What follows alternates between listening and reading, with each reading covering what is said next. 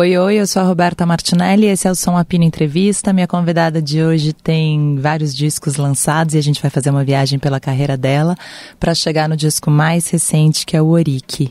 Com vocês, Yara Renault. Som Apino, com Roberta Martinelli.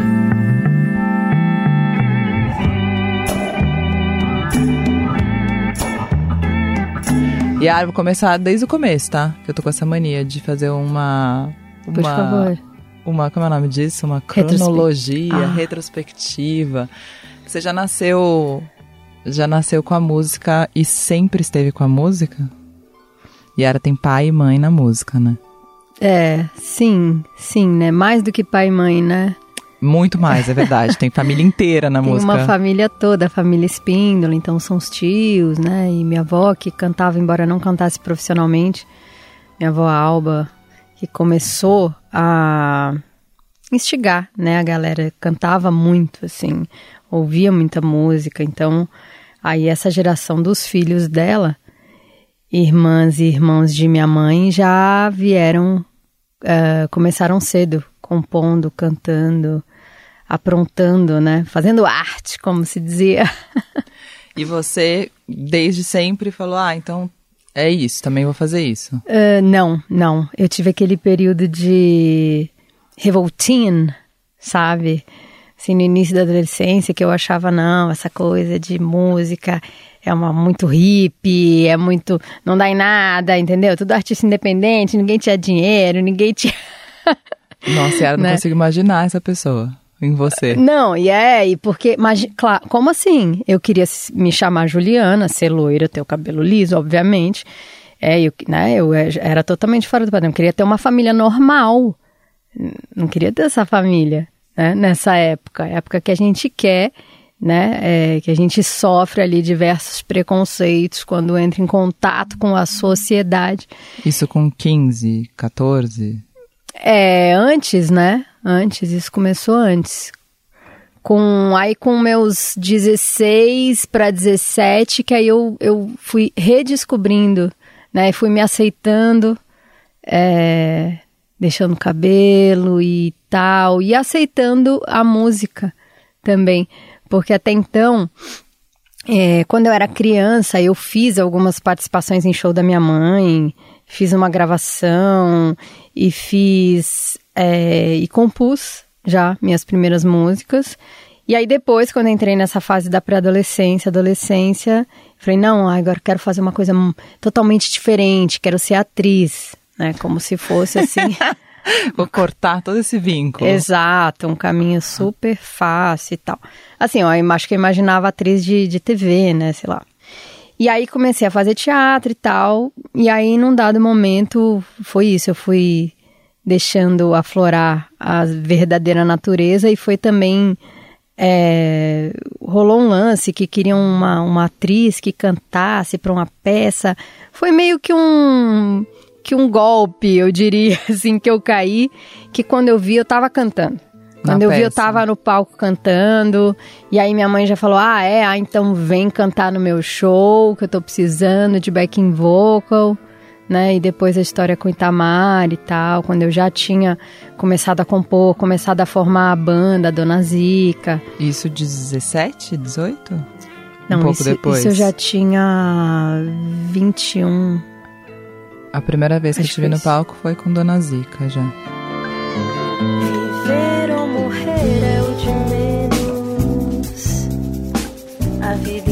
Pode ser qualquer momento. Ser feliz ou não, questão de talento. Viver ou morrer é o de menos. A vida inteira pode ser qualquer momento. Ser feliz ou não, questão de talento. E yeah, é, eu tinha essa idade, mais ou menos, 20 para 21, acho que foi isso. E quando você cantou fazendo teatro, teve uma uma reconciliação, tipo, é isso que eu vou fazer? Você sacou isso ou, ou não? Foi só uma mais uma coisa que aconteceu aqui. Sabe, pergunto isso porque eu, eu fazia teatro hum.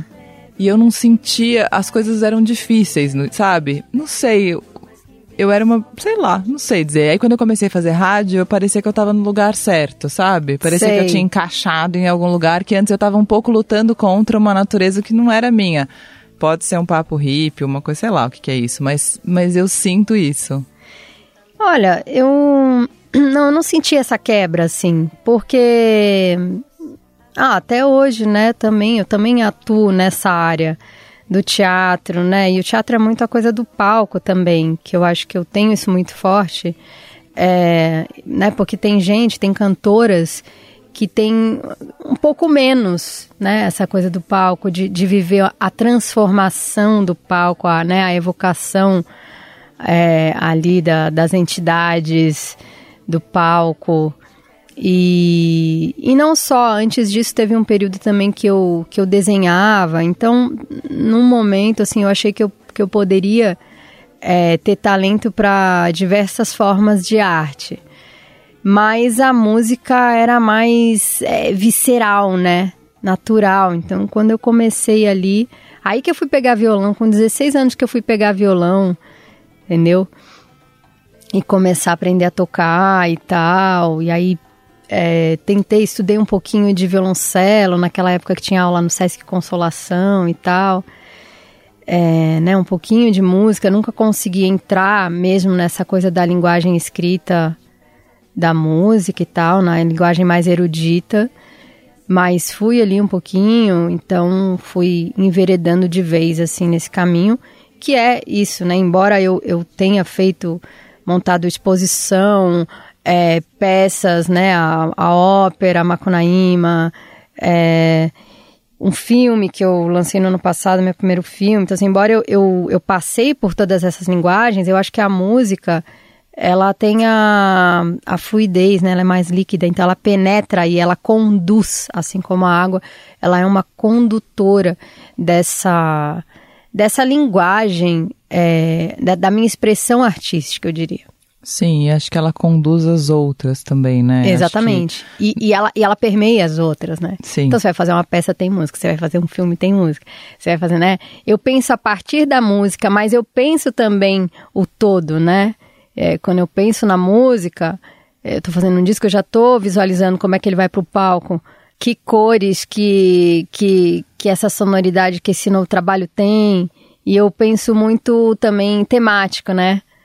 Você sabe que eu, como eu já lancei alguns discos temáticos, então eu acabo. Eu acho que essa coisa de trazer conceito, né, também. Que aí, que aí traz, traz imagens, traz movimento, traz cor, traz uma atmosfera, traz um assunto e desenvolve a partir disso. Boa. Aí, ó, tô pensando, a gente já vem Dona Zica, né? Uhum. Quanto tempo de Dona Zica? Acho que foram sete anos que a gente ficou no total. E aí, depois do Dona Zica, o seu primeiro trabalho solo é o Macunaíma? Isso, Que foi que ano? 2008. Faz tanto tempo assim. Faz, 14 Nossa, aninhos. pra mim era tipo ontem. Eu que me Ontem. perco no tempo. Tá, aí foi 2008, foi seu primeiro trabalho solo. E, e o Macunaíma veio do... Onde é o pontapé inicial do Macunaíma? Você estava lendo o livro e falou, vou fazer? Ou você tinha que fazer alguma coisa em cima e resolveu lançar? É, não, Macunaíma Ópera Tupi, né, que é o nome completo do disco, eu, eu comecei a compor essa história e justamente a vir todo esse, esse conceito da ópera e tal, é, quando eu estava cursando Faculdade de Letras, na FEFELESH, e aí era um dos livros do curso, professor Augusto Massi, de Literatura Brasileira, e, e aí quando eu peguei, eu já tinha lido no, no ginásio, assim, no colegial, acho que na nossa época, né, tinha colegial. É, eu não, não aprendi até hoje como fala hoje. Eu é também não, mas enfim, no colegial da gente, é, comecei quando eu tinha passado meio rápido, assim, aquela época, né, não estava muito interessada em nenhum conteúdo escolar. É, e aí, quando já na faculdade, quando eu peguei de novo, quando eu abri, quando eu comecei a primeira página, aquele no fundo do Mato Virgem, nasceu Macunaíma, herói de nossa gente, to, todo os períodos ritmados, né, ali. No fundo do mato virgem nasceu Macunaíma. Era preto retinto e filho do medo da noite. No fundo do mato virgem nasceu Macunaíma. Era preto retinto e filho do medo da noite. Aí já começou a vir. Eu No já abri aqui o, a virgem. tampa do Ori e começou a vir, aquelas melodias começaram a vir. Eu fiz um trabalho de conclusão de curso. Isso foi em 99. foi em 99 que eu comecei a compor. Uau. E aí, depois disso que, que veio a Dona Zica, né? Então, quando eu tive aquele encontro com a Andréia Dias e com a Nelisa Assunção, quando a gente começou a pensar as músicas, eu já tinha a maioria das músicas do Macunaíma. E algumas a gente fazia, né? Que tem no disco composição. E a gente tocava nos shows e tal.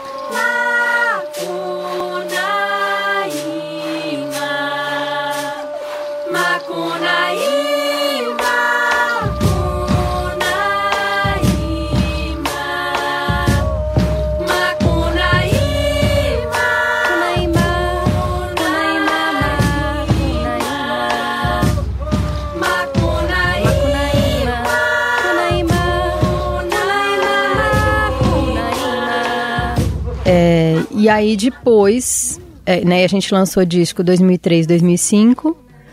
Daí quando foi em 2007, a banda já estava meio que se dissolvendo, cada um indo para um lado, para seus trabalhos solo. E aí foi quando eu comecei a... que eu gravei o disco em 2007 e lancei em 2008. Eu sou obcecada por naipe. Eu toco tanto essa música até hoje, assim, é Ai, uma... que ótimo. Várias vezes eu falo, ah, tem que dar uma variada, porque aí eu penso, não, gente, pra transformar a coisa em, em hit, você toca mil vezes em rádio, É, porque eu não posso verdade. tocar naipe mil vezes. Então, Exato. Não vê que me chamo Naipi e sou filha do Tuxauá. Mexe, mexo e tiqui. Minha tribo era escrava da boiuna capê e todos os tuxauas desejavam dormir na minha rede e provar eu tenho essa obsessão. Não, e na IP, e não, não é só você, né? Tem, tem várias pessoas, por exemplo, Curumim toca no show solo dele. É, tem outras pessoas que. Essa música já foi tema de romance. É, romance proibido, tá? É, já foi tema de, de casamento. Já foi nome de cachorro. Então, assim, Olha, tem muitos aí desdobramentos de Naipi. isso foi 2008. Aí Isso. depois vem, o próximo disco é... Depois eu, eu comecei a. Eu compus e comecei a gravar o Orique, né? Em 2009. Já? Há 13 anos atrás. Logo depois do Macunaíma. Tô acreditando, Yara. É. Nossa, cada processo, acho que todo processo é- é um parto louco, mas os seus são bem longos, né? Você fica muito tempo com isso. É, no caso desses dois, sim. Né? Eu acho que são. É isso, são projetos grandiosos, são projetos temáticos e são projetos que exigem, né? Exigiram de mim esse mergulho, porque são temas que vêm muito antes de mim, né? Não é uma coisa que eu é, inventei da minha cabeça. Então, assim, acho que tem um tempo ali de conhecimento, de maturação, de entrega, né? De obra e vida. Então, E tem uns tempos de abandono também, né? Se você pensar, a gente tá falando 2009, mas claro, até hoje você vai volta, você lança outras coisas no caminho, então existem uns tempos de deixar de lado e retomar em outro momento, né? Também. Exato, exato. Quando eu, exatamente, quando a gente com- começou Dona Zica, né? é, eu já tinha esse o conceito do Macunaíma Ópera Tupi, mas eu, ach, eu senti que não era o momento, que era o momento de juntar as forças, sabe? De ficar naquele, naquele laboratório que foi pra gente muito importante, né? De artistas que tinha, além da Annelise Andréia, o Gustavo Ruiz, A Maria. A Maria Portugal, Simone Sou, Simone Julian, Alfredo Belo, Guisado, né? Várias pessoas que estavam ali, que a gente estava fazendo esse, esse exercício, essa coisa de, de, de se unir, de, de pensar música. Então, eu acho que é, achei que aquilo fosse importante naquele momento. E o Ori que também é caminhos aí até mais é, complexos, né? Que envolve também uma é, vivência em, na, na, na cultura do candomblé, né? E, e aí isso, e, e, e, caminhos, né? Que, assim, além do, do meu controle até, e que fizeram com que ele ficasse um tempo aí guardado. E qual foi o ponto de partida do pensamento, pelo menos aqui em 2009? É... Bom, eu já, eu já é, tinha começado a frequentar terreiros, né? E, e aí eu entrei em contato com aquele livro, um livro chamado Orique Orixá, do Antônio Risério, onde ele, ele apresenta ali umas, umas que ele chama de transcriações, né? Que não é uma tradução literal, uma tradução trabalhada ali do ponto de vista poético também, né? É, que parte de uma língua que é tonal, então por isso tem uma, uma questão sonora já muito, muito presente. E ele, ele vai a partir de, de traduções que ele, que ele, ele troca ali com Pierre Verger e com Sikiro Salami, né, que é o Baba King, que é um nigeriano é, falante natural do Yorubá. E a partir disso ele traz aqueles textos é, e aquilo, quando eu entrei em contato com aquilo, eu fiquei assim muito impressionada, né? Muito inspirada por aquela poética, né? De, de textos que, na verdade, não eram textos, né? Uma, vem da tradição oral de milênios, de alguns milênios ali sendo passados, né?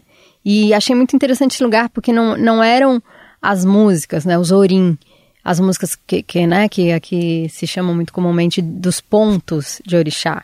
Então, quando você, a partir do momento que aquilo não era uma música, eu poderia pôr a música. Então, aquilo é, me instigou assim de cara.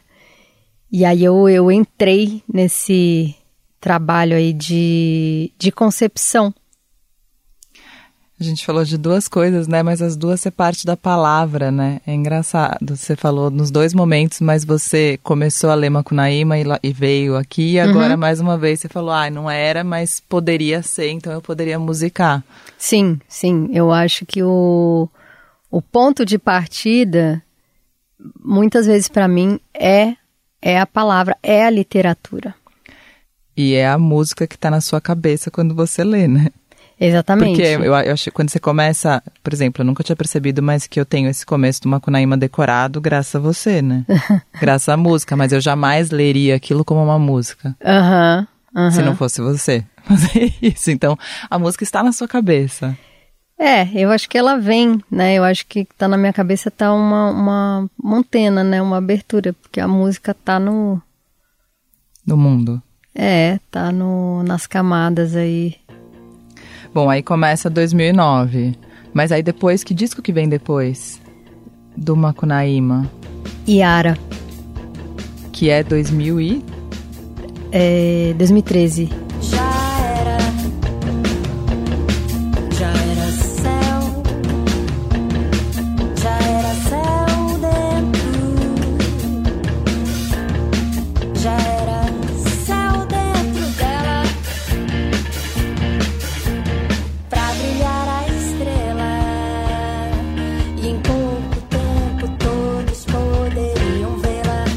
Em 2013. Final de 2013, exato. Antes disso, eu cheguei a fazer aquela brincadeira do Abra Preca, né? Com a Cibele, com, com ah, o pessoal que do Amor legal, com o Rubinho. Do, é. A gente gravou um disco também. Que é o Abra Pré-Carnaval. É. é. e que nem tá no, no streaming. É... Eu tenho o disco. É, é raro. Nossa, você sabe que eu perdi o meu. Depois você me empresta o seu. Faço uma cópia pra você. Isso. E aí, é, depois vem o Iara, em 2013, que foi do meu período carioca ali, né?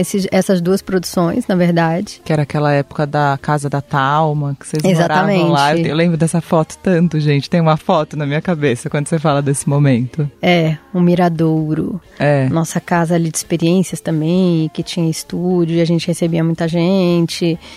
E, e ali a gente enfim, começou, começou esse processo aí de, de do Disquiara, é, que eu, come, eu fiz um, montei esse trio, trio, né, com o Ricardo Dias Gomes e com o Léo Monteiro. Aí a gente veio, a gente fez Cultura Livre, né? Fez.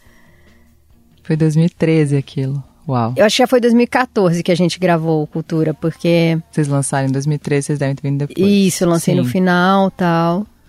Aí depois é o Arco Flecha? É, né? é. Depois a Arco e Flecha vem em 2016. E aí, e nisso, Oric tava indo e vindo.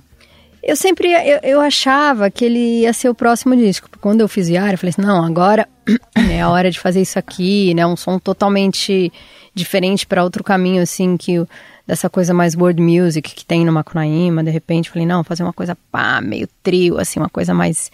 É, é, é como se diz isso, um som mais...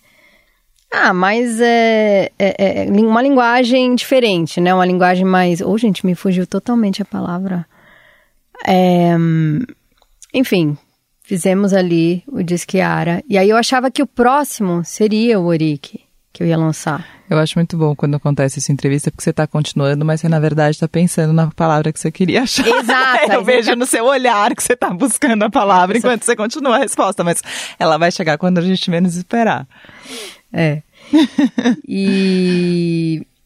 Bom, lancei o. o é, E tanto você que sempre no- achava que era o próximo. Achava, tanto que no o, o Yara, a última música, que é, na verdade que na minha cabeça era uma bonus track, é o Elebara, que já é uma música que eu, que eu compus pra Exu, que seria assim, já puxando.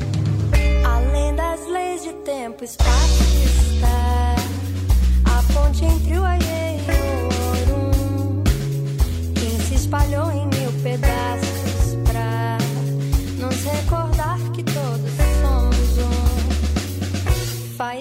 Risca, faca, queima o chão, chama que nos anima a caminhar, sempre o primeiro na obrigação. Só que, né, as, as linhas não são tão retas, né? Pelo contrário, são muito curvas aí os caminhos da estrada. E aí voltei para São Paulo e aí comecei o processo do, de um disco que quando eu vi eram dois. Mas o Flecha, ele já tem uma instrumentação um pouco mais parecida com é, com o Oric, né, que tem a percussão e os metais. Sem cantareira, sabiá não vai cantar. Sem cântaros de chuva, não vai cantar. Sabiá sabe que sem água é melhor procurar. Outros cantos pra cantar. Sabiá sabe que sem água é melhor procurar. que é o que não tem no- nem no Yara e nem no Arco. No arco. O trio com as meninas, né? Maria e Maria. Sonha que me despe e a festa acontece. Sem roupa nem confete,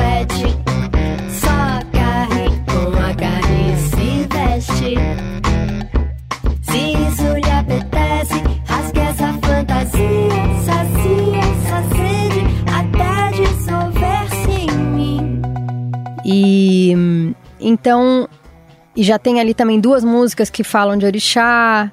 Então o Flash eu acho que ele ele já vem também puxando mais um pouquinho assim a hora do Oric. E você sempre frequentando o terreiro esse tempo todo, você nunca parou. Nunca parei. Desde 2008, sei lá. É, embora tenha passado por algumas casas diferentes, eu vim aí nesse, nesse trabalho espiritual. E aí lancei o. Depois veio o Yaya e os Erês. No pratinho da Yaya vem tem comida e música.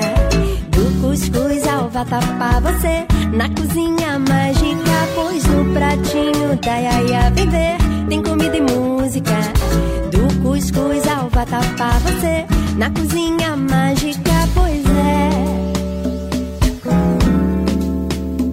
Que é o projeto infantil. É, e que pelo pró- próprio nome você já vê também que Também já tá relacionado. Já tá relacionado. Tava sempre aí também. É. Já tá inserido. É, desde o Macunaíma É. já tem uma inserção. E aí, que horas que começa de fato? Que você fala agora, que horas que é a hora de lançar? O que você acha? Olha, é, primeiro teve o, o processo da minha iniciação, né? Isso foi bem. E, e durante esse processo, eu compus novas músicas. E essas novas músicas para Orixá, embora elas tenham uma narrativa totalmente diversa das músicas que estão no Orique, elas é, trouxeram, né, assim, elas fizeram um, um elo, elas foram um elo, uma ligação com o Orique.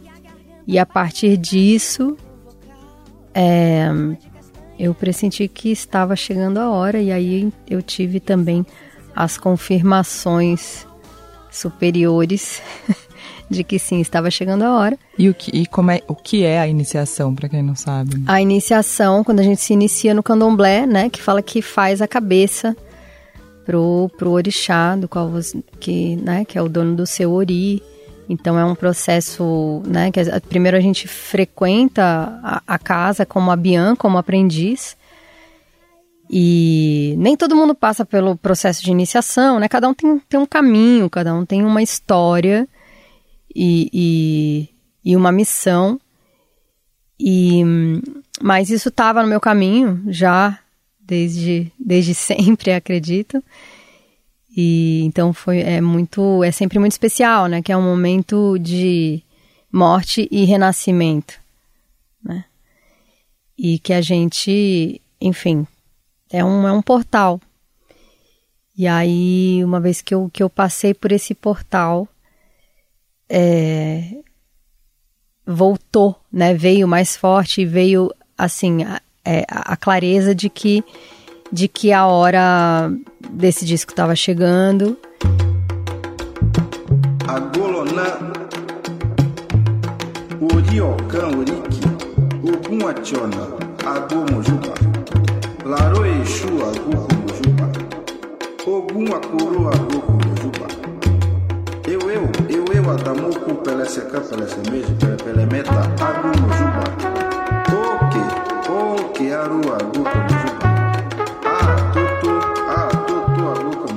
e que tava, né, faz parte também do meu caminho trazer essas músicas de orixá à tona, tanto as, as do disco Orique quanto as do próximo disco, que Porque é é o um- Oriocan. Que é uma, um, uma- um disco duplo. Disco separado, irmãos, né? né? Disco irmão. Disco Boa. irmão. Que nem arco e flecha, né? Que não é um, um disco só, Sim. são dois e são. E você está falando sobre a sua iniciação, sobre o seu caminho, sobre a sua missão. E ao mesmo tempo, a gente. Tudo isso vira um disco, que é um produto também. Claro, a gente está falando de arte, mas isso acaba virando um produto, né? E como é essa transformação de algo. Acho que todo mundo vivencia isso quando compõe uma música e quando coloca para vender, mas acho que quando se fala de coisas é, mais íntimas, espirituais, sei lá como é que fala, isso fica mais nossa, né? Porque o mercado topa muito. Eu acho que a gente está num momento em que o mercado se abre para isso, mas ao mesmo tempo é difícil o mercado se abrir. É, eu Tanto, sinto que tem, tem um nicho, né? É, hoje, é, esse nicho, ele tá muito mais é, delineado do que há 13 anos atrás, tá? Há 13 anos atrás, né, é, as pessoas da minha geração, né, não tinha essa coisa... Você tinha os discos que eram... é, de música tradicional, de toque tradicional, de terreiro ali e tal, mas aí tinha algumas inserções que nunca deixaram de existir, né, sobre o tema de orixá na música popular, é, né, mas Sim. você, mas a gente já tinha passado daquela época de discos temáticos, né, como você pega Tincoans, você pega coisas mais antigas, e aí, e, e, e aí de 2009 pra cá, eu acho que é, são essas ondas, né? Começa a crescer uma onda que desemboca no que hoje a gente tem muito mais definido esse nicho. É, E então, mas assim, é engraçado essa, essa pergunta sua, mas faz todo sentido. Né? Até acredito que seja uma, um dos motivos pelos quais eu não lancei naquela época. Porque, na verdade, quando eu fiz, eu fiz o disco para uma. É, eu fi, gravei as músicas e tal, para uma exposição que eu fiz no Museu Afro Brasil. Né? Que tinham três instalações e cada uma era para um orixá e cada uma tinha uma música. E tinha essa brincadeira de não revelar o nome do orixá, então poucas músicas têm o nome do orixá, né? De, de colocar ali as, as características e ver como é que isso ressoa, né? Na, nas pessoas que estavam ali presentes na exposição, junto com outros estímulos dos sentidos. Então, é... perdi a linha. você fez isso naquela exposição. Por que, que você estava falando isso, né? Porque eu tinha perguntado disso do mercado e você falou que é engraçado, por isso Exato. que você não lançou 13 anos. Eu fiz para exposição e depois falei: ah, tá, temos um disco aqui. Mas quando eu me, me, me deparei com esse disco, justamente, e, e com com a possibilidade de colocar ele no mundo, e aí iria entrar nessa questão do mercado, né, na questão da exposição de uma coisa que também estava muito ligada a uma intimidade, a uma espiritualidade, né, uma coisa mais é, de dentro. Sim. Então, assim, isso também foi uma, uma questão que me surgiu ali naquele momento e que criou um impasse porque eu, eu, eu pensei sobre isso, né? E eu, eu, eu, eu queria. É, é, eu queria colocar ele no mundo na hora certa, eu tinha essa preocupação, né? Da maneira certa, não que a gente consiga exatamente fazer as coisas assim, né? Ou não que fosse, fosse uma questão de, de mercado no sentido de grana, é, mas eu acho que permeia essa, essas condições aí que você está trazendo. É, porque é. Ah, quando você coloca, eu fico, né, quando a gente coloca uma coisa no mundo, eu tenho visto isso bastante aqui, eu acho, os lançamentos e as pessoas desde que o São Ampino voltou a fazer entrevista, eu, um tema virou recorrente que é sucesso e fracasso. Uhum.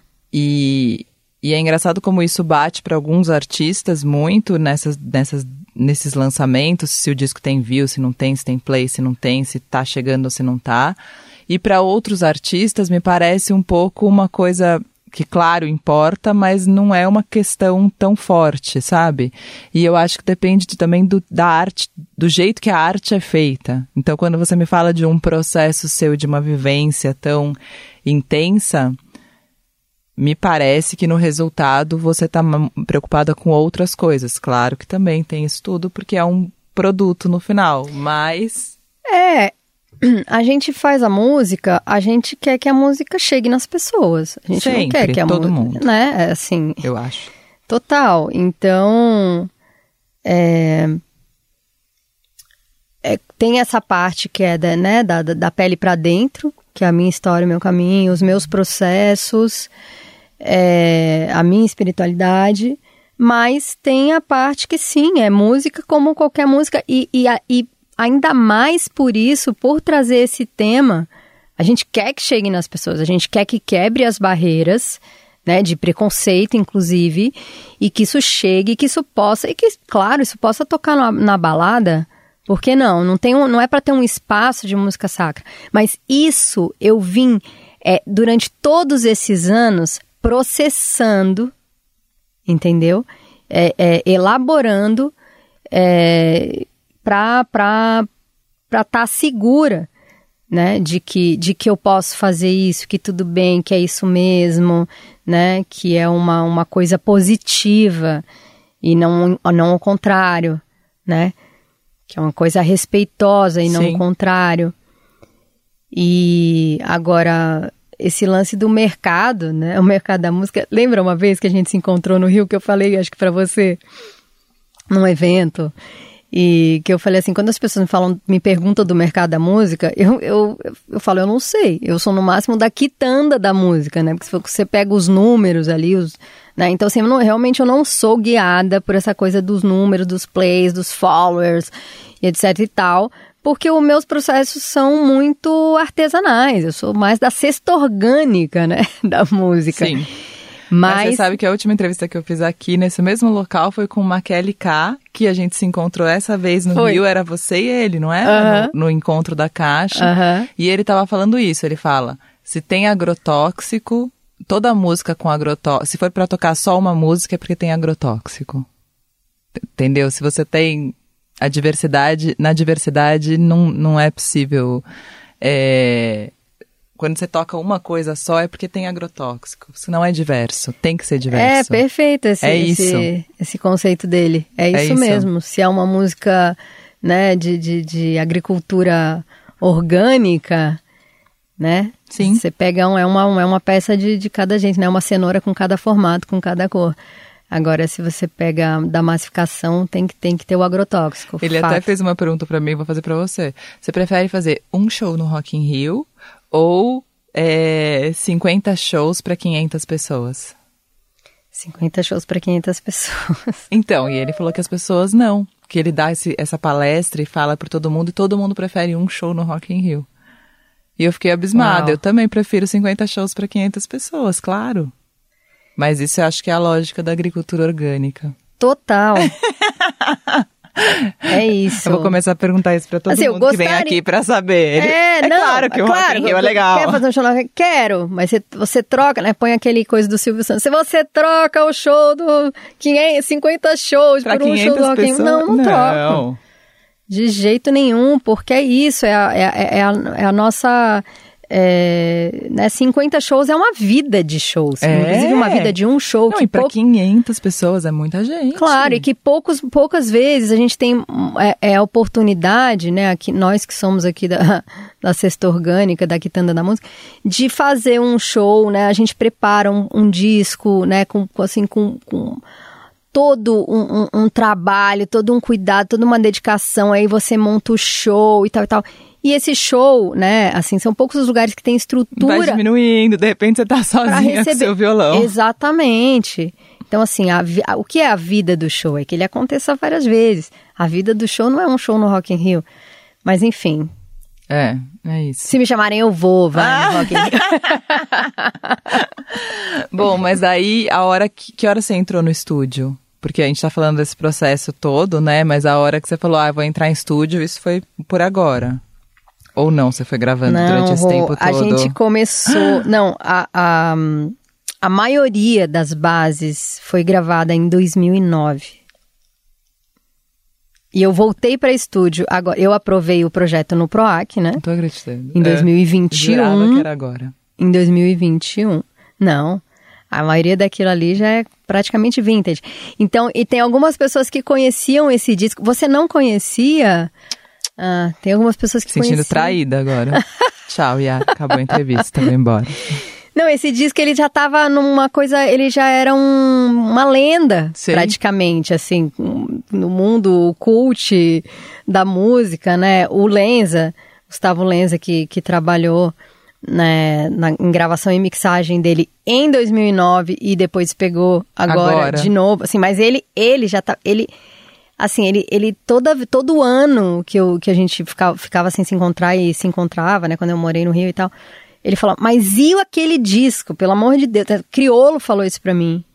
É, várias pessoas é, já estavam me colocando na parede. O Lenza falava assim: não, eu vou lançar então. Você não vai lançar? Eu vou lançar. Eu vou terminar e lançar. Eu falei: tá bom, se eu não lançar. Até 2025 você lança. Até 2000. Não, era até 2000 e.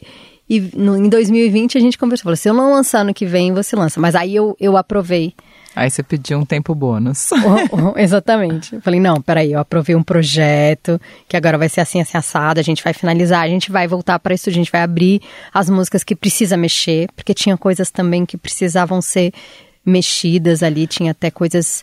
Já estava gravado voz, tudo, não? Algumas, a, a maioria sim. Entendi, já estava tudo ali. Não, já tava tudo ali. É, o que eu fiz agora foi. É, foram algumas músicas que eu tive que mexer na, na letra, né? Até por uma questão assim de uma interpretação equivocada.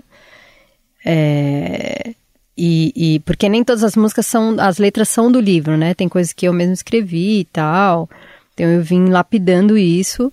Então, músicas que eu abri para mexer em letra, para mexer em arranjo e para entrar algumas participações, porém de pessoas que já faziam parte da história desse trabalho, como por exemplo o Criolo, que eu citei aqui.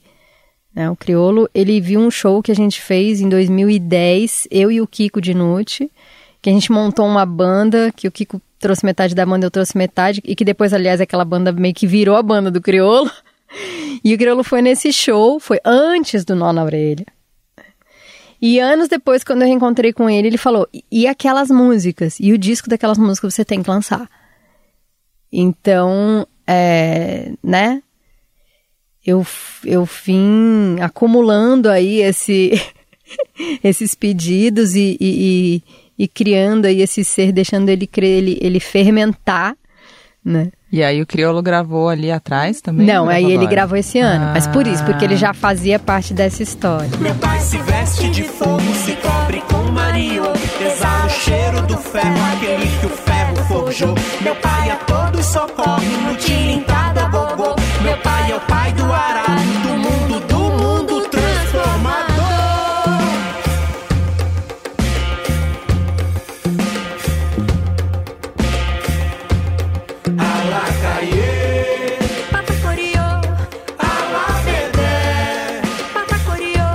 Né? Assim como a Talma, algumas pessoas que entraram além disso, de arranjos, de coisas que eu mexi e tal.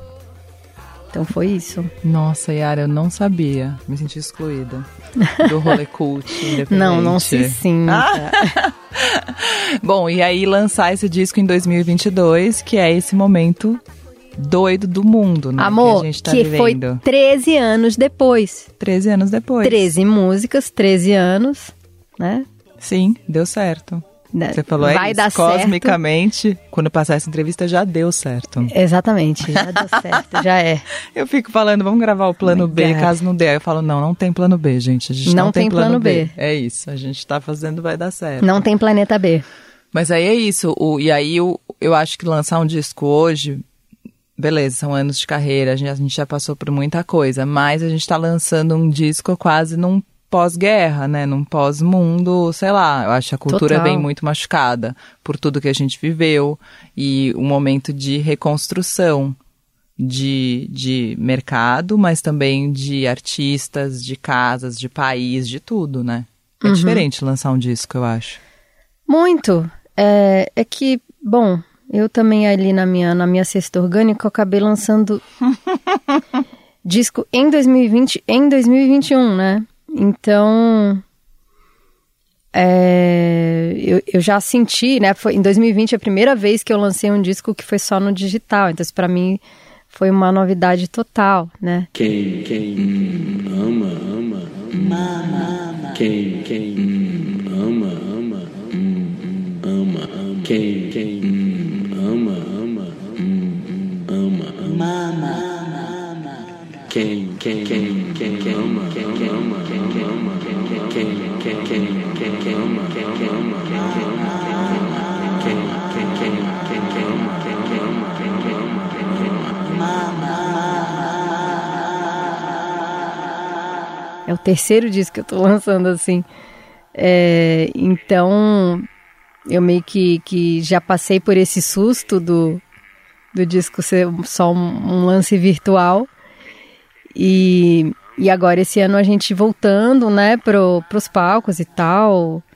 Mas exatamente, a gente pegou uma situação meio pós-guerra, né? Assim, com gente. é, shows que eram para ter acontecido em 2020 e que estão acontecendo agora, disco que era para ter sido lançado e está lançando agora.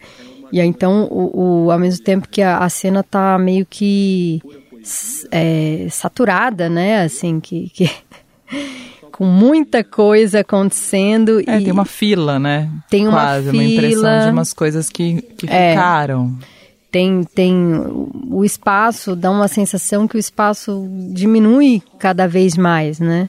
um funil, assim, a coisa vai se afunilando. É, eu acho que a gente tinha construído muita coisa de mercado independente e que a gente achou que era forte, né? E que tinha construído caminhos, e eu acho que é isso, um desgoverno e uma pandemia quase derrubaram tudo, assim. Nossa, como a gente era frágil. E eu acho que fica num lance hoje que a gente volta quase para o que era antes. Fica um lance quase de gravadora de volta, onde os artistas do, do agrotóxico lá em cima. Verdade.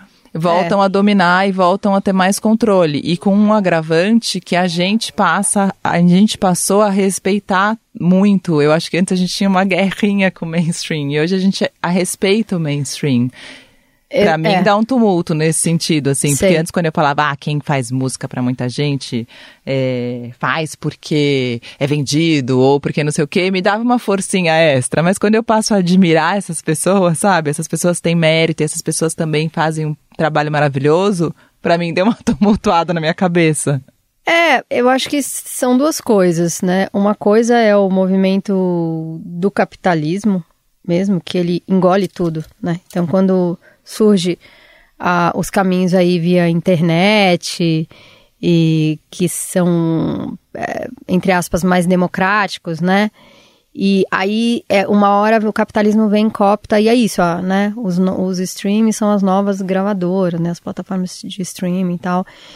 E, e aí, ao mesmo tempo, você tá ali naquele mesmo espaço, né? Mesmo entre aspas, novamente, mas que, que pessoas que, que, que são aí os nossos medalhões e, e muitos artistas que, que têm total mérito, assim, que é indiscutível o talento, o mérito, a obra, mas tem também aqueles que são que são fabricados, né, que são os hits fabricados e que e que embora a gente até possa curtir e achar super legal, é, não vai ter uma, uma obra escrita aí na história, né? E tudo isso convive junto. Né? São é, várias você camadas. desde que você nasceu, né? A real é essa. É, são você várias convive camadas. com essa coisa desde que você nasceu, né? Com esse independente, mainstream, Total. Ser ou não ser, eis a questão. É, tem, tem momentos que isso oprime demais a gente, assim, né? Porque é isso, é, é é muito é um caminho de muita luta, de muito trabalho para você é, né, não ficar assim. Primeiro, para conseguir produzir é, né, uma música, um disco com qualidade de produção, né? E, e aí para lançar, para colocar esse disco no mundo, né? É, esse, assim, eu adoro gravar disco. Eu adoro, por mim eu gravaria até mais. E tenho música para isso, tenho assunto, só que o trabalho que dá, você lançar, você fazer toda a parte de comunicação, de colocar isso no mundo, de fazer isso chegar nas pessoas, é assim uma coisa. Ai, uma maratona. Uma maratona, é. assim, chega a ser desesperador. Mas a gente, né, assim, para mim essa parte é uma parte que eu tenho que fazer muito esforço. Sim. A parte que eu tô no estúdio ou que eu tô no palco. É a parte feliz. É uma, é uma maravilha. Mas, assim, né, quem acha que a vida do artista é só essa parte divertida, tá redondamente enganado. É tudo que a gente precisa pensar, estruturar e realizar, né, e o tanto de tempo que a gente passa é, fazendo isso, é, né, estruturando e organizando e, e, e preparando materiais. Né, que, e ainda hoje em dia ainda tem isso, tem mais e mais materiais que você tem que lançar, porque o formato de cada rede, de cada coisa, quer dizer, enlouquecedor. É, é isso, é enlouquecedor. É, você já tinha sido indicada Grammy antes? Não. Primeira vez? Não. Ah, mas isso, isso não dá. Eu, eu, eu acho, olha, vou falar a verdade, do fundo do meu coração. Prêmio eu acho uma bobagem e ao mesmo tempo eu acho quando a gente tá indicado, eu acho gênio. É tipo, prêmio é uma bobagem quando a gente não tá dentro. É. Não, eu não, acho. mas é que... é emocionante, porque ah, eu acho emocionante você fazer todo esse trabalho que você faz e não sei o quê. Não fazer lobby, não fazer não sei o quê e ser indicado é uau, entendeu? É, é o que eu acho. Assim, eu sinto como eu recebo como um reconhecimento, né? Que é muito importante, que é, né? Quando estava colocando a questão do que é o sucesso e o que é o fracasso, eu acho que o sucesso ele ele passa muito por esse lugar do reconhecimento, né? Então, eu a, aqui no Brasil, por exemplo, fui indicada a pouquíssimos prêmios. Mas aí, quando vem esse, esse reconhecimento internacional, já primeiramente o que me, me anima é o fato de saber que as pessoas, é, pessoas que nunca teriam escutado o disco, ouviram, é, ouviram, né, e curtiram e comentaram e, e fizeram uma aposta numa é, né, artista que não conheciam, né? Então assim, para a maioria do desse desse pessoal do, do, do júri do Grammy, eu, eu tenho certeza que eu era desconhecida. Né? Então, isso eu acho que é bacana, que vai abrindo, vai abrindo mais espaço aí nessa trilha, nessa picada, né? Então, acho que isso é o principal, assim. E você vai lá? Claro, né? Vamos, vamos lá, né? Fazer pose. Vamos tirar ter que estar indo. Que maravilhoso. Já que é o game, né? Já que estamos aí no game, a gente vai ter que jogar o game até o final. Não dá pra, como é que é? Se desceu, não dá pra descer pro play, desceu pro play tem que brincar? Como é que é? Esqueci a, a coisa, mas é meio isso. Não, a Zero não sabe, não sabe brincar, não desce pro play. Né? É isso. Você já desceu. Beleza. Eu desci agora. Obrigada, Yara. Sempre. Ah, eu que agradeço, amor. Aquele que abre o caminho do céu.